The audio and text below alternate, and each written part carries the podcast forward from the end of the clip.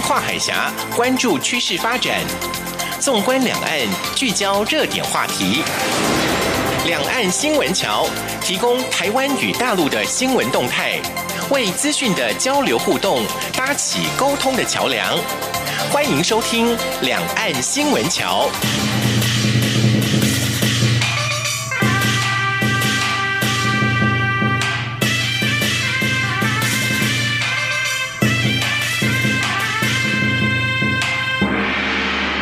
各位听众朋友，这里是中央广播电台两岸新闻桥，我是赵伟成。今天还是春节期间，当然一样的要跟各位朋友拜年，祝大家春风得意，诸事圆满。今年的年假，台湾是弹性放假，之前呢也补了班了啊，所以是从二月二号算起到二月十号，总共有九天。那大陆呢是二月二号、二月三号都要上班，所以是从二月四号到二月十号七天的年假。其实这个春节假期都算长了，不知道大家伙儿是怎么过年呢？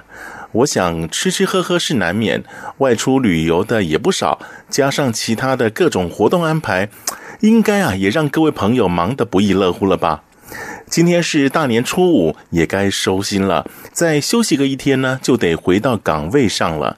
至于还有很多朋友来不及探访，只能以打电话或是微信，那台湾是用 Line 或是视频拜年来弥补不能和朋友见面互道恭喜的遗憾。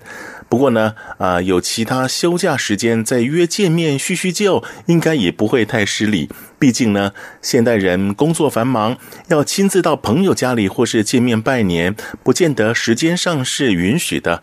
我觉得还是心意、诚心祝福比较重要。好，那就请各位朋友调整一下心情，好好的为新的一年己亥年，为自己继续奋斗吧。接下来，我们来关心这个星期的重大新闻。一周新闻回放。两岸这一刻，一开始为您报道的是有关于国际上的一些评比的新闻。首先呢，是由美国智库传统基金会发表的二零一九经济自由度指数，在全球一百八十个有排名的经济体中，前十名依次是香港，哇，它是蝉联全球第一啊。那接下来呢是新加坡、新西兰、瑞士、澳大利亚、爱尔兰、英国、加拿大、阿拉伯联合大公国以及台湾。台湾呢，在亚太地区则是排名第五，比去年进步了三名。那中国大陆虽然比二零一八年进步了零点六分，但是呢，仍然是位居第一百名。接下来是美国非政府组织自由之家近日所公布的世界自由度调查报告，在评估的一百九十五个国家中，八十六国被评为自由，五十九国被评为部分自由，还有五十国是不自由。自由度排行榜前十名是芬兰、挪威和瑞典三个北欧国家，同样以满分一百分分居首位。接下来依序为荷兰、加拿大。新西兰、乌拉圭、澳大利亚、卢森堡以及并列第十的爱尔兰和丹麦。那台湾的得分呢，跟去年是一样的九十三分，在亚洲仅次于日本的九十六分，还高于法国、意大利和美国这些西方民主国家啊。那中国呢，是以十一分名列后段班，列为不自由国家。接下来这一则新闻呢，不只是在春节期间，就算是平常时间都不乐意见到的新闻，也就是又发生了这个事故了啊！由雄狮旅行社二月二号出发的南京涵碧楼江南全览八日团体旅游，共三十一名旅客以及一名领队，一行人三号按原定计划行程，在上海人行道步行前往上海泰康路田子坊景点途中，遭失控的车辆冲撞，造成了一死九伤。中国大陆国台办发出新闻稿表示，事故发生之后，上海市高度重视，全力救治伤者，迅速成立紧急处理小组。上海市相关的官员也到了医院探望伤者和家属。国台办将会和上海市有关方面做好善后处理工作。陆委会表示，政府完全能体会伤亡者家属悲伤以及焦急的心情。针对这一起不幸的意外事件，将会通过既有的联系渠道包括了陆委会与国台办、台旅会和大陆海旅会以及海基会与海协会，密切的来联系，协助伤亡者家属尽快的赴中国大陆，并追究肇事者责任，妥善照料伤者以及处理保险理赔相关事宜，全力的保障国人权益，将这一起事件所造成的伤害降到最低。所以在新春这段时间听到这样的新闻，真的是非常的难过，也很遗憾啊。呃，另外有媒体报道，上海市台办主任李文辉计划呢，趁年后参加台北灯会和高雄市长韩国瑜会晤。但是，根据大陆委员会在二号所提供的书面说明，上海市台湾事务办公室主任李文辉等人受台北市政府的邀请，将于十六号至十九号到台北市参加台北灯会以及拜会相关的企业媒体，已经经过了联审会审查同意。那陆委会进一步的回应是，台北市政府原提出的申请行程七天，包含前往中南部等相关行程。但是本案是台北与上海的城市交流邀请活动，相关的中南部交流行程与城市交流并没有关联，因此经过台北市政府调整行程，单纯在台北市进行四天城市交流活动，联审会才会审查同意。那当然，在春节这段时间呢，有很多的 MV 出现了。不过呢，这支 MV 呢是让人有点不太高兴的啊。在三号这一天呢，呃，解放军空降部队发布了一支新春的 MV，走的是过年思念故乡的风格。歌词呢可是有点敏感了啊，是战鹰绕着宝岛飞行，讲的是军机绕台。那 MV 的画面呢，更用了不少军机飞行的画面，更有空降部队徽章和幺零幺的铜矿。国防部回应：春节期间，国军弟兄依旧是在岗位上保卫国土。对于这些的文攻武赫，我想国人也不需要随之起舞。对于这个影片呢，对我们国家的居民来讲，只会造成反感，而且会更凝聚我们的向心力。陆委会表示，政府遵循蔡总统所揭示的三个坚定原则。坚定守护中华民国台湾的主权安全，坚定维护民主自由的生活方式，并坚定地往壮大台湾的方向前进，绝不屈从于中共的文攻武吓。陆委会强调，奉劝中共当局不要再借机生事，重蹈覆辙，改用正常健康的思维来看两岸的关系才是正道。什么是正道？就是正常的交流。我想这是大家所认定的啊。那接下来这一则新闻呢，应该也要给予肯定才是。不过呢，其中的信息到底是有多少正确，还是让人觉得质疑的啊。中国海峡两岸农业交流协会二号首次的传真给台湾农村发展基金会，说明了非洲猪瘟的疫情情况。在传真来的公文当中提及到，中国的疫情截至二月一号，曾有二十五个省份发生过猪和野猪的疫情，累计扑杀生猪九十五万头。目前呢，已经有二十三个省份、九十四个疫区按规定解除封锁。一月新发疫情五起，减少了百分之七十六，疫情发生势头进一步的趋缓。但是农委会副主委黄金城表示，台湾这边预估的数字比中国通知的疫情好像高很多哎，所以呢，这其中到底什么样的信息是正确的？呃，当然有待进一步的观察啊。那谈到这个猪瘟呢，我想从去年啊八月的时候，中国大陆就爆发了这个非洲猪瘟嘛。那台湾的边境防疫进入了警戒状态，政府呢也祭出了重罚，违规者如果没有当场缴清新台币二十万元罚锾的话呢，将会遭受到拒绝入境。行政院农业委员会动植物防疫检疫局三号表示，基隆分局松山机场检疫站分别在一月二十三号以及二十四号。从寄制箱收集到猪肉干制品，其中一件就是中国大陆江苏省来生产的，另外一件呢没有标示生产地。防检局表示，春节假期边境检疫仍不松懈，防检局除了增派人力配合关务署、航警局执行来自高风险地区的旅客手提行李检查，畜卫所也持续的检验边境采集的样品。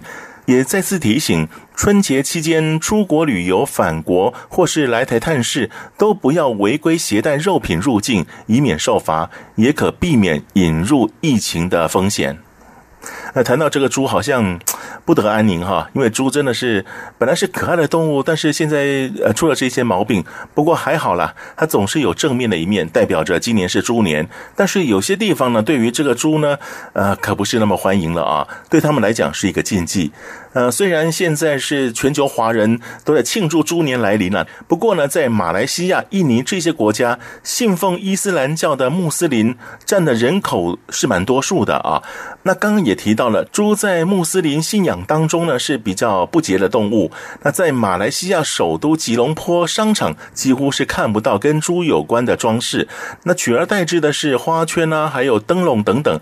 那红包袋呢也没有猪的图腾，那也没有猪的造型玩偶，所以呢，在马来西亚的华人在庆祝猪年的时候呢，就显得小心翼翼了，就是怕犯了禁忌。另外，这个国家呢就特别了啊，因为它也是穆斯林国家，就是印尼。那印尼的穆斯林人口算是全球最多了啊，但是他们政府呢就把春节定为国定假日，所以雅加达的这些华人商场啊，还是一样摆满了应景的猪饰品，也印了一些粉红猪图腾的 T 恤啊等等。那还有猪造型的甜点都看得到啊，可见在印尼的华人他们是比较高调的来庆贺猪年。那谈到这个过年，不晓得您是怎么过的？那古代皇帝又是怎么过的？好像感觉很神秘的样子啊。根据中新社的报道，北京故宫博物院人员最近呢，在养心殿修缮当中，发现了这个两份的清宫春节曲目细折，也就是乾隆时期的除夕春晚节目单。这里头呢，有十九出的曲目名单以及演职人员的名单。那可见呢，乾隆皇帝在除夕的时候呢，还是要找一些娱乐的演出啊。那皇帝在春节期间呢，还会做什么事呢？北京故宫博物院副院长任万平表示。皇帝过年跟老百姓也是一样的，也会发红包。皇帝发的红包呢，叫做馈岁，可以是用荷包装的金银钱、金银元宝，还有金银八宝等等。那也可以发一些吃的东西，像是福州橘子、广东柑子、鱼肉食材，还有一些给文人的笔墨纸砚、诗集等等，都是红包。所以呢，哎，这个皇帝 好像不见得一定要送钱，送礼也是一种吉祥喜气啊。那现在我们过年还是保有一些以前的习俗，像大年初一，北京的雍和宫始终是中国民众在求神拜佛的一个大热门，人潮是非常汹涌、非常多的啊。那今年甚至有人就在除夕夜就在宫门外排队。要干什么呢？就是要来点头香了啊！一名来自山东的刘姓民众，除夕就排了八个小时的队，终于在大年初一点起雍和宫的猪年头香。像是台中的大甲镇澜宫，今年就祭出了一尊价值一万八千元的金妈祖当头奖，那吸引了很多民众来参赛啊。最后呢，是由三十岁的林先生拔得头筹。那这位林先生呢，首次参加抢头香，一开庙门就一路往前冲，让他顺利抢得了这个头香。不过呢，根据内政部表示，为了让民众了解头香代表的意义，不让原本是美事一桩的抢头香活动变调。特别说明指出。古时候呢，虽然有烧头香的民间习俗，但是呢，上头香的时机不局限在大年初一，只要新城每天清早的第一炷香都是头香，都可以表达对神明的最高敬意，得到神明的祝福。那此外呢，每个人在新的年度向神明敬奉的第一炷香也算是头香，或者只要在新春开庙门时，第一批进入拜拜的人都算是抢到了头香。相反的，为了抢头香而在庙里争抢推挤，反而失去了礼敬神明、祈福赐安的本意。那当然，这个过年呢，旅游也是一种选择啊。不过呢，诶，您知道最热门的春节旅游的地点在哪里吗？告诉你，就是在台湾。根据这个旅游业者黄怡的观察，市面上呢，有一群因为爱上台湾的传统年味而专门到台湾过年的陆客。黄姨说呢，过年到台湾游玩的客人属性跟一般的旅客不太一样。首先呢，这些人是家庭出游；其次呢，他们要的是深度旅游。那选择一个地区呢，待上五到六天。最后还有一群人是因为喜欢上浓浓的年味儿而到台湾旅游的。而这种特别到台湾过年的旅客，大概从二零一零年开始成型，而且呢会一来再来。那各个家庭呢还会彼此相约过年台湾见。那一起去逛大道城的年货大街啊，龙山寺拜拜啊，看祈福的仪式啊，那这些现在在大陆呢，好像越来越少见了啊。那这些旅客呢，就算不特别去寺庙年货大街，光走过每户人家，看他们贴的春联祭祖，都很有年的味道。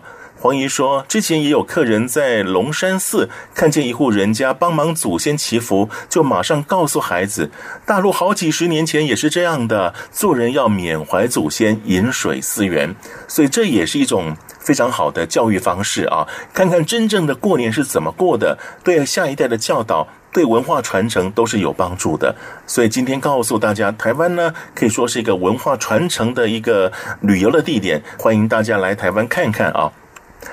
那过年呢，当然是要买一些花来过年，对不对？香港人呢有这样的一个习俗，其实应该说世界华人啊都有这样的习俗，买个花，然后呢讨个吉利，放在家里呢又可以满室生香啊。那为了方便香港人买花，从港英政府到现在的特别行政区政府，每年的旧历年都会在九龙、新界还有港岛设置大小不一的市场。那到了初一之前的一周，香港十多个年宵花市会同时的开幕。那今年的花市呢，有十五个，最大的一个位于维多利亚公园，大约有一个足球场的大小。那早些年呢，这些市场以卖花为主，那所以呢就称为花市啊。但是到现在啊，花市已经啊不是那么单纯卖花了，还有一些其他的生活商品、玩具、精品等等啊。那花市呢也因此被划分为湿货区还有干货区。那前者指的是卖一些鲜花，那后者呢指的是一般的的商品。那也不晓得从什么时候开始，花市呢增添了所谓的熟食区，专门出售小吃。那台湾夜市的一些小吃，今年也走进了维园花市的熟食区啊，像我们台湾很常见的蚵仔煎，就是海蛎煎啊，还有鸡翅包饭，还有烧生蚝等等，都是台湾常见的小吃。那当然，如果您现在没有办法来到台湾，在香港还是可以吃得到台湾小吃的。那过年当然是很多人彼此拜会、互道恭喜的时节啊。那海基会跟陆委会，还有经济部以及全国工业总会商总将会在十一号上午在圆山饭店联合举办二零一九大陆台商春节联谊活动。那这次活动主题是金猪报喜，欢迎回家。那在上个礼拜我们也提到了这个新闻。不过呢，根据了解，今年举办规模跟过去两年是差不多的，但是报名人数呢超出了预期啊，那海基会就说，这次活动伊利邀请大陆各地的台商协会现任还有卸任会长、主要干部、台商财经法律顾问，还有政府相关部会首长以及民间团体代表参加。那蔡英文总统呢也会出席致辞，并且和台商来联谊。好，那以上呢是这个星期的重大新闻。继续为您安排的音乐呢是凤阳花鼓稍后为您进行的就是热点聚焦栏目。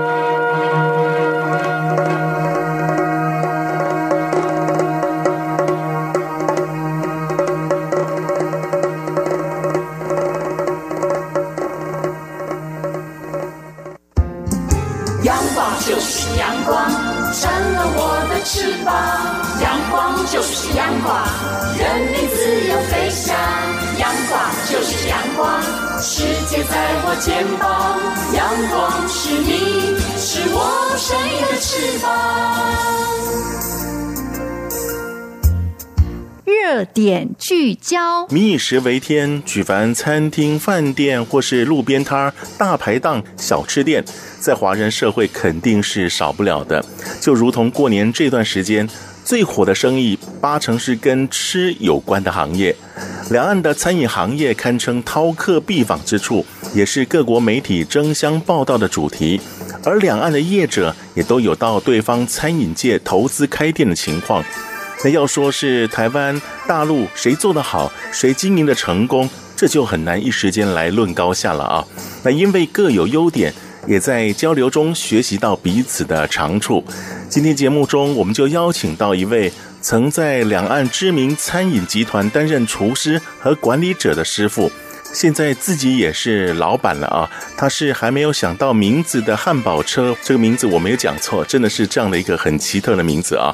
温伟强先生，好，我们就请温先生来分享两岸餐饮的开展情况。温伟强，温老板也是温师傅，你好，你好，大家好，大家新年快乐！哎，你也新年快乐！现在呢，有很多人已经开始营业了哈。其实我们这位温老板呢，过年时间呢也挺忙的，听说您到处去做生意，是不是？对，就是随着。各地的文创市集活动，到处的去去做生意啊，去看看各地的过年的风情。哎，是刚刚特别提到了，它是跟着文创市集，所以它的产品跟别人是不一样的啊。稍后呢，我们也来分享一下。不过呢，提到这个温伟强师傅温老板呢，您本身呢就是本科系毕业的，您念的就是呃，目前应该叫台北城市大学的餐饮管理哦，对，学烹煮料理还是学管理？呃，一般我们都会去连成本控制啊，管理餐饮的管理，然后西餐、中餐其实都会涵盖在里面，嗯，甚至烘烘焙，然后等到之后你可能再自己再去。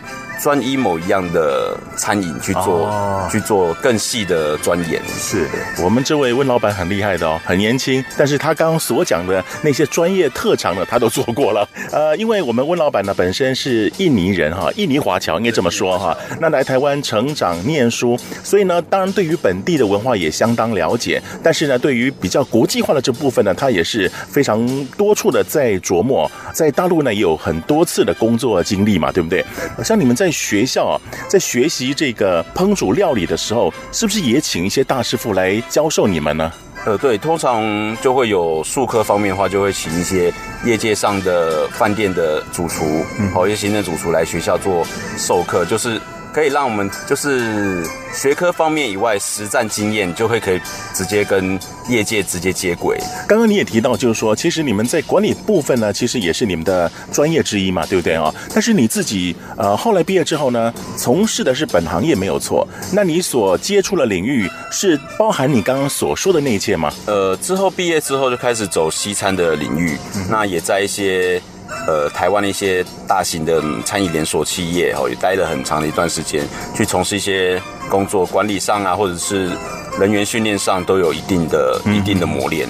现在的餐饮类型跟以往比较不一样，是以往的厨师可能都在厨房里面埋头的去钻研，但现现阶段其实你不仅是。制作餐点以外，你可能还要走出厨房去学习人员上的管理，或者是成本上的控制、哦、行销方面都得去琢磨。是，哦，别让不别人说你只顾着做一桌好菜，但是你没不懂得行销，你可能也没办法去让这桌好菜、哦、让更多的人去了解或知道。是，那你待的公司好像都知名度蛮高的哈。对。呃，我们不要广告化，提示一下，大概是哪几个公司？呃、大概王开头的，或者是。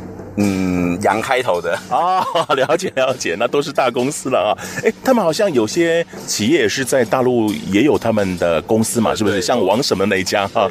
好，那你自己呢？后来呢？离开了这些大企业、大连锁店的时候呢，你还自己创业，包含现在都是你自己个人的事业嘛，对不对？你创业的过程当中，大概开了哪些店呢？后来开始自己去做创业的时候，也是开过意大利餐面餐厅。那目前的话是以。呃，行动餐车去做美式汉堡的贩售，到处体验不同的消费者、不同的这个阶层的人嘛，对不对？好，当然有些职务上还有公司上的这个历练嘛，哈。后来怎么会会到大陆去呢？呃，后来是因为有朋友他们的公司在大陆，那他们想要呃请厨师去帮他们去制作，因为他们会常会有一些外来的，应该应该说国国外的一些贵宾可能来的话，他们不需要一些厨师去帮他们去做制作餐点，因为他们可能在本地找一些厨师，可能在西餐上面的历练或磨练可能没有到那么不好去。嗯，去供应给这些外国的贵宾来使用，是对，可能在口味上啊、风味上、做法上都还是有一一些差距在。嗯，对，是。哎，我刚忘了问你了，就是说你呃在创业过程当中，包含你原先所待的那几家大企业来讲啊，就说好像料理的这种菜色哈、啊。都不太一样，有西式的，也有比较偏中式的。包括你这汉堡，又算是素食的，应该这么说吧？是不是？那你为什么会接触这么多？做牛排就是做牛排，为什么后来有这么多的尝试呢？因为从业之后，其实跟着学习的主厨都是比较开明，比较不是以往早期的那种很重腮胡盔的那种厨师，所以他们会很希望你去看不同的料理的模式，嗯哦，甚至去可能规定你说你哎每个月你可能要去哪。要去多少餐厅去吃，哦，去看他们如何去运作，他们餐点的规划如何规划，甚至可能诶，厨房厨房的规划，外面的布置是怎么去做的，我让自己的视野去更开阔一点，不要去去局限在一些小地方。对，哎，你也蛮聪明的哈，大公司那种体制你也体验过了。那现在呢，你自己创业之后呢，啊，不管开的是什么样的店，你都是从头到尾。每一个环节都是自己亲力亲为，所以等于说餐饮界怎么去运作，你都很清楚了。因为我觉得就是说，你们餐饮业是非常非常辛苦的一份工作。那我们消费者呢，当然吃到非常这个美味的料理，可是背后付出很多心力哈。你们现在过年期间啊，你们就没得休息，为的就是消费者。那当然就是说，这个辛苦过程来讲，如果两岸做个比较，因为你也在大陆待过哈，你觉得两岸的餐饮业是不是一样辛苦，还是说哪一边比较轻松？呃，在大陆的话，因为他们的大陆民众他们的所谓的狼性，嗯、所以他们在拼那种个性上，真的是很敢冲。甚至我们曾经看过那种很年轻的，大约二十二十岁不到的年轻人，可能他自己就只带个身上只带五百人民币，然后从陕西一路就是到广东深圳去找工作，哦，可能就晚上就睡公园，那白天找工作，就这样一路。从服务人员直接做到店长，哦，那那时候也在聊的时候说，哇，你们这样真的是很拼搏的个性。他说，因为没办法，因为大陆就这么多人，如果你不你不用这样的去拼搏的话，你就没有很难去出头天。是，哎，所以大陆好像竞争真的比较激烈哈，那边竞争非常激烈。所以你到大陆的时候是待的是比较大的体系，我们台湾的本土企业。台商嘛，是不是？嗯，对。好，那所以在台商的这个体制之下呢，整个过程当中、流程当中，是不是比较上轨道？还是你去之后呢，就是为了帮他们建立一个比较正常的制度？呃，因为他们的人员人员的软实力，说实在，我们还是觉得台湾是比较比较优秀一点。嗯、所以，变说他们他们人员，你必须得让他们就一个萝卜一个坑，就让他们去。做同样一个繁复一个事情，就一直不停的去重复的去运作，他们可能没办法像台湾，台湾的灵活性比较高，嗯哼，对，相对可能是个性使然啦。哦，那当然在大陆设立餐厅啊。并不是那么容易的事。刚你也提到了，他们本身就竞争性很强。那大陆呢，现在有很多财团啊，他们也开了很多大的餐厅嘛，是不是啊？所以呃，一般在台商如果在大陆开餐厅的时候，他们多半会比较考量在哪个部分？是财力的部分呢？可是财力好像他们又大多了哈？还是说呃，在地点的部分？还是说呃，在整个餐厅本身的素质部分？呃，我觉得在大陆的他们在大陆投资的话，其实。嗯，非常重要的一点应该是关系，哦、因为关系啊，对关系，在大陆说实在的，就是有关系没关系，但没关系的时候，很多时候就会很有关系。哎、哦，这倒是哈，这个讲究关系的时代，台商好像这一方面比较弱一点，跟他们比较起来了啊。可是如果要在大陆把这个关系给搞好的话，这可能企业主老板是不是也要多费一些心思？对，而且相对的。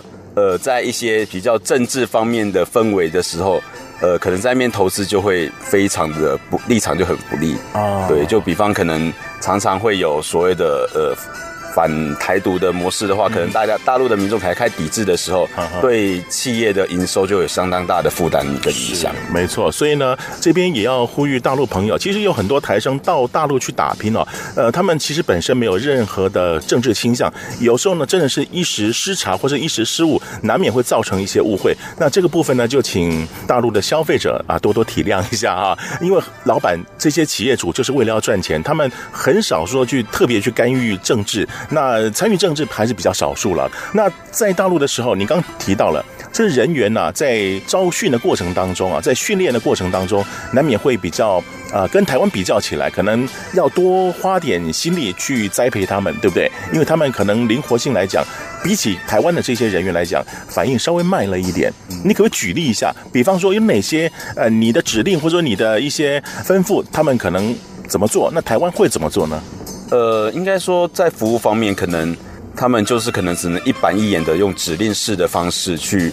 规划说，呃，你们要该怎么做，怎么做，怎么，而不是像台湾的话，你可以直接用比较感受型的方式去跟他解释，他会比较感同身受的去有那种以客人的出那种立场出发点去做思考。嗯、是，对，你自己现在也是老板了，你你认为就是说，我们台湾的一些人员、工作人员反应会比较快一点。那我们台湾因为这个服务业的态度呢，也受到各界肯定嘛。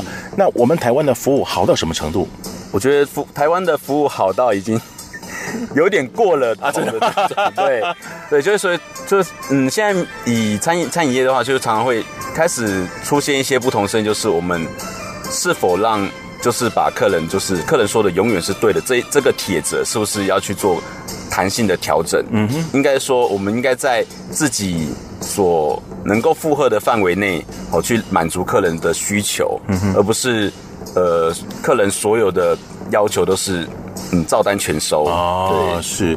不过呢，现在大陆也急起直追哦，他们现在服务态度也好像也蛮不错的。不过我记得之前呃私底下我们在谈的时候，你你说他们对于这一方面的服务，对于台湾，他也当做是一个呃 model 一样来效法我们，是不是？对，他们其实还是虽然说他们的可能灵活性没那么快，但是相对他们吸收力是相当的快哦。对，他们吸收，他们吸收新的事物其实是速度是相当相当的快速。嗯。嗯那这样来讲，算是也是好处啊，彼此互相学习优点嘛，对不对啊？好，那我们先休息一下，稍后呢，我们再来请温伟强温师傅、温老板啊，来告诉我们，在大陆的这些主厨，因为他本身也主厨啊，那跟台湾的主厨来比较的话呢，到底有哪些优缺点？而且呢，彼此怎么样来学习？我们稍后再来做介绍。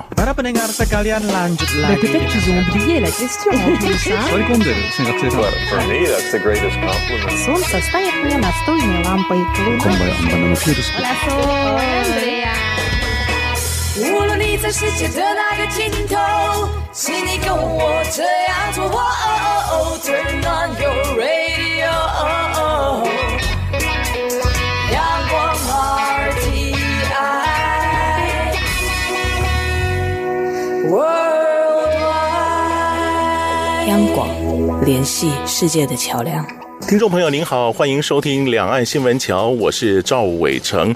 节目当中，我们所邀请到这位来宾是，呃，目前算是从事汉堡业啊，他是温伟强温老板，也是温师傅。上一阶段呢，我们也谈到他有很多的这个餐饮的经验，本身呢又是这个餐饮料理管理的这个专业啊。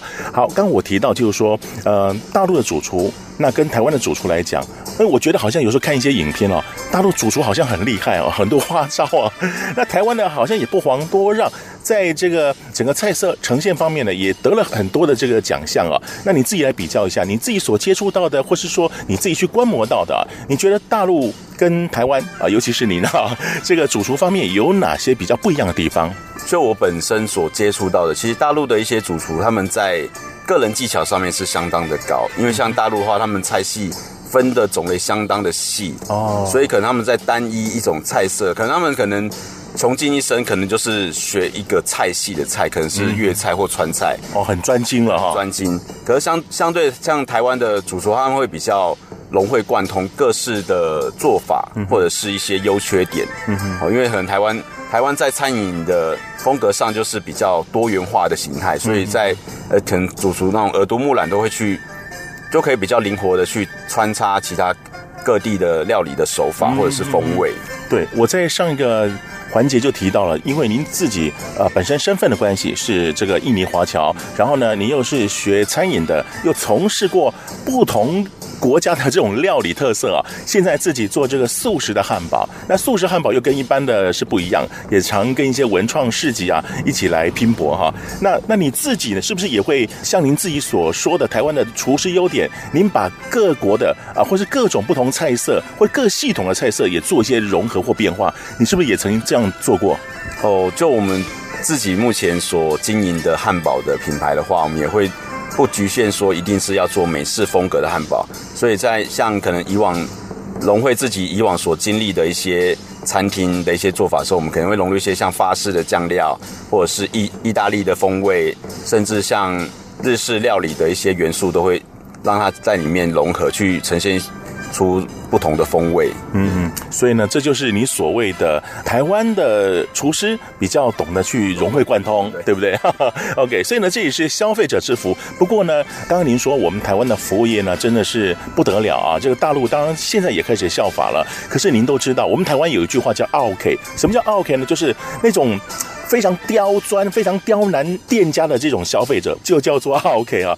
如果今天在台湾碰到 OK，你会怎么处理呢？那在大陆碰到 OK 的话，你又怎么去面对呢？呃，如果像在大陆的话，其实有时候得看品牌企业主他们对于这件事情的态度。嗯哼，像以以往待的企业的话，就是尽可能满足客人所有的需求。哦，对，尽管可能他今天的提出的要求不尽合理，嗯、但是。如果你没办法应付的话，就是让上级再去满足他的需求。是，那不是跟我们以前说的那句话一样吗？这个以客为尊嘛，消费者最大，是不是这样子？对，没错。啊，那如果台湾呢？可是像现在台湾开始慢慢的，呃，这几年这几年大家开始反思这种这样的做法是否是真的对，而不是说。今天我应该是呈现给我想让客人所感受的东西，而不是客人去要求他想要得到的东西。就觉得现在餐饮界慢慢的有这样的风气起来了。嗯哼，对。那我记得啊，之前我看到一则新闻啊，是呃这个大陆的某个什么捞的啊那个餐厅，你你也知道嘛哈，他们这个福利呢真的是非常好。那员工的反应就是说啊，我宁可操死啊，我都要待在这个公司，因为他们不管薪资方面呢，或是对于家庭儿女的这个补助都蛮高的，所以他们宁可一辈子呢都在这样的一个公司。那这个什么捞的公司呢，在台湾也是蛮有名气的哈，他们台湾的生意也蛮不错的。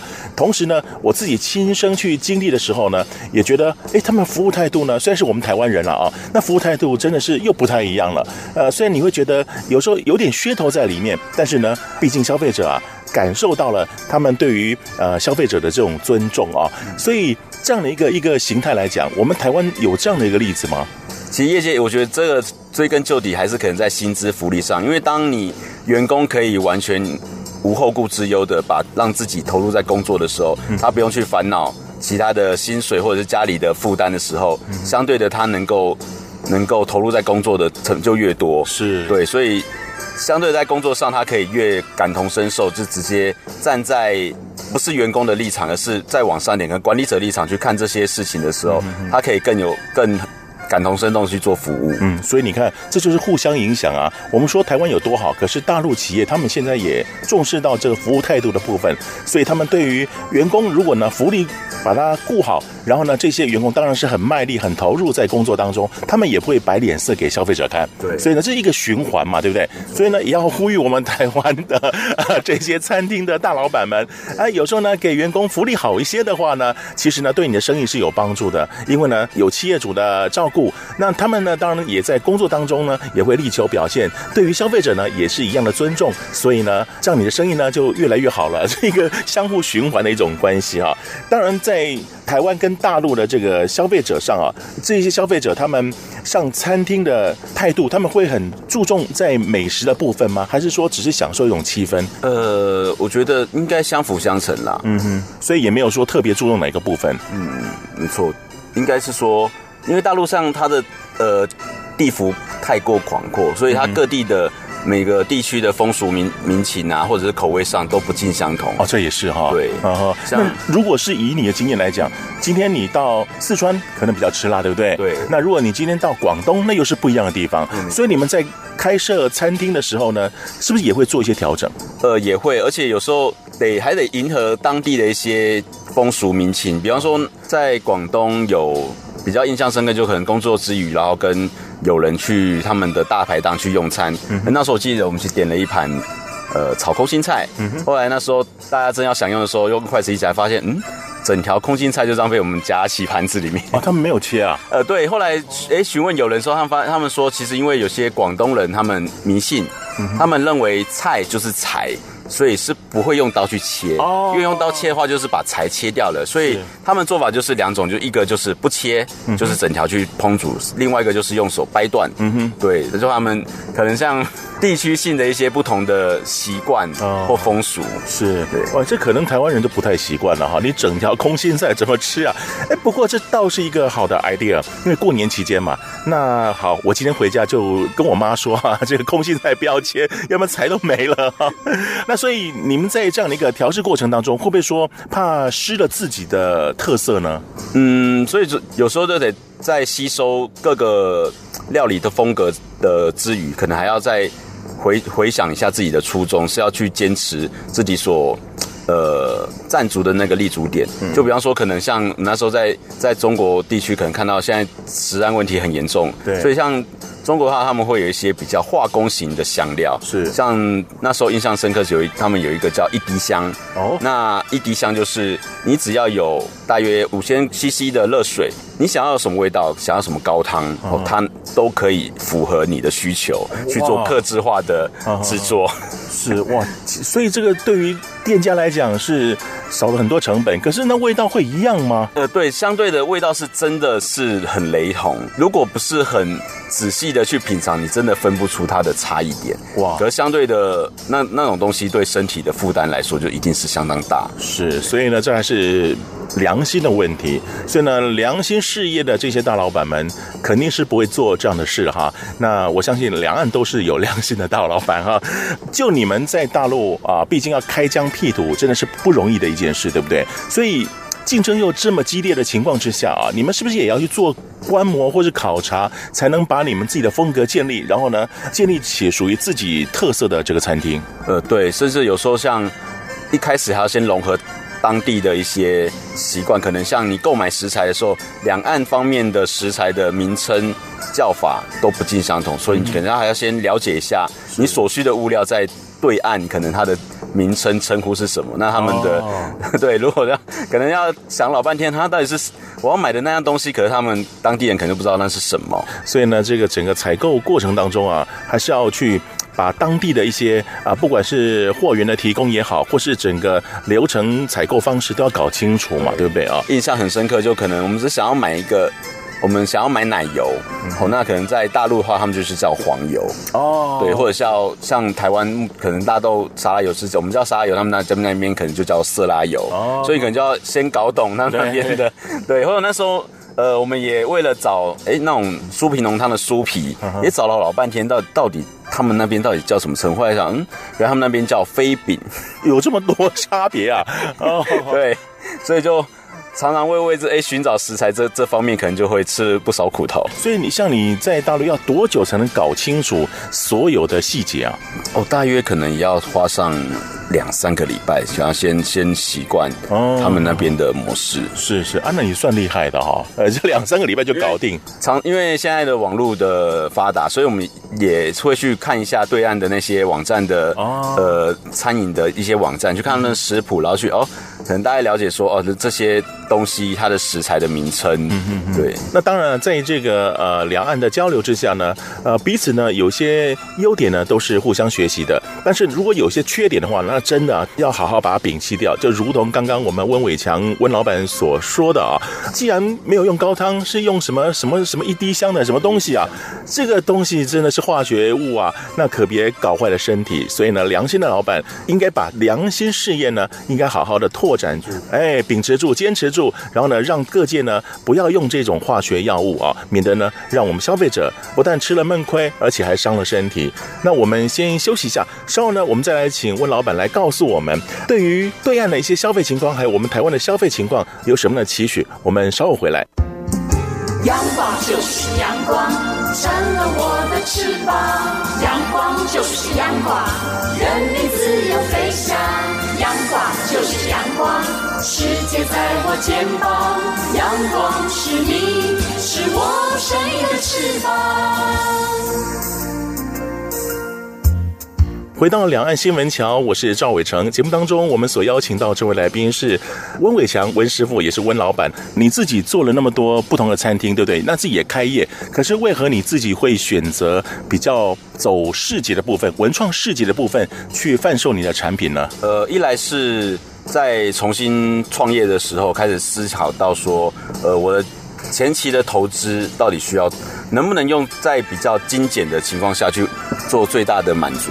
所以在在一开始投资的时候，诶，在创业的时候，我们就是想要说用行动餐车的方式去做汉堡的销售。那一来是没有店铺租金的成本，哦，相对的，嗯，你就可以比较跟着人潮去跑，不会说限制在地区地区性的一个限制。嗯，对。那至于会导向文创市集，是因为我觉得我们的东西还是以品质导向的时候，没办法去跟一些夜市。他们比较价格导向的品牌去做竞争的话，那我们只能让自己的品质是更有那样的风格。所以，那文创市集的整体的氛围是比较符合我们的需求。那像你这样的一个作业方式，大陆是不是有年轻人走比较市集的方式来创业？嗯，目前的话比较少。呃，餐饮的话比较少看到这样的模式，他们比较走文创化，还是以手作艺术的这种东西在做文创市集。是，所以呢，这也是我们台湾不一样的地方，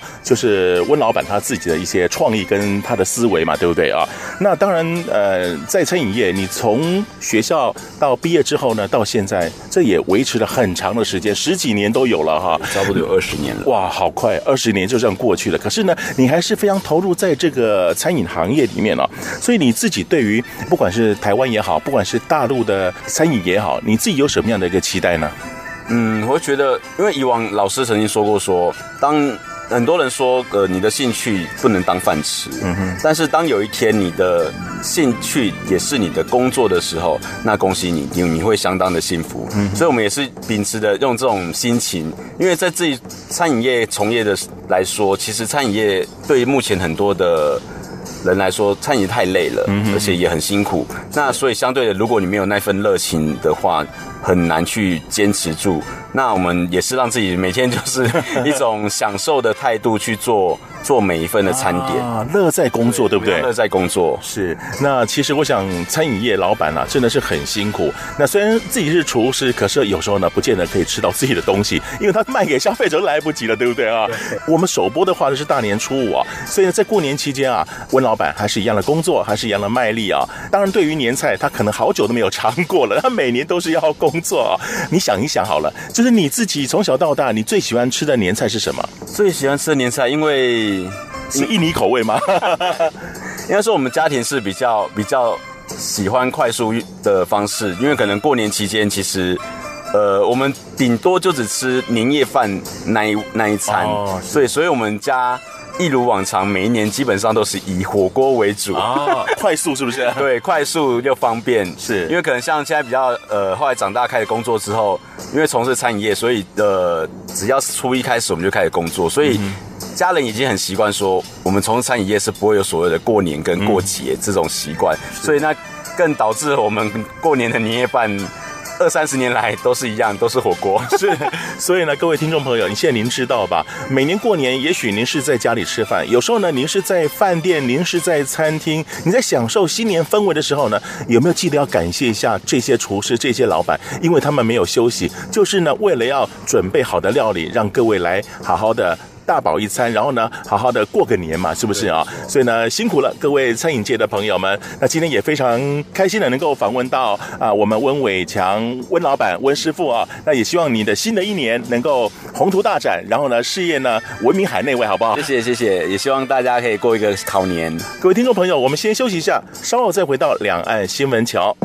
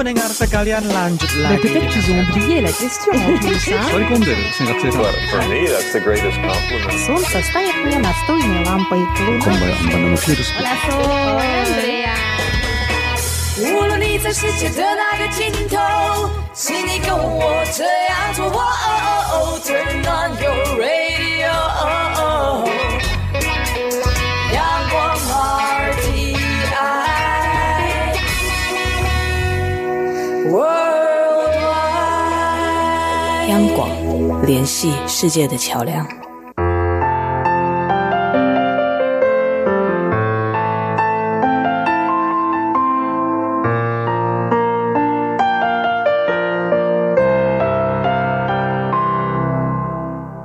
这里是中央广播电台两岸新闻桥。过年这段时间，年糕是必有的食物。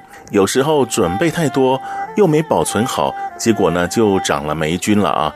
那以前老人家比较节俭，总认为把发霉的地方切掉还是可以吃的。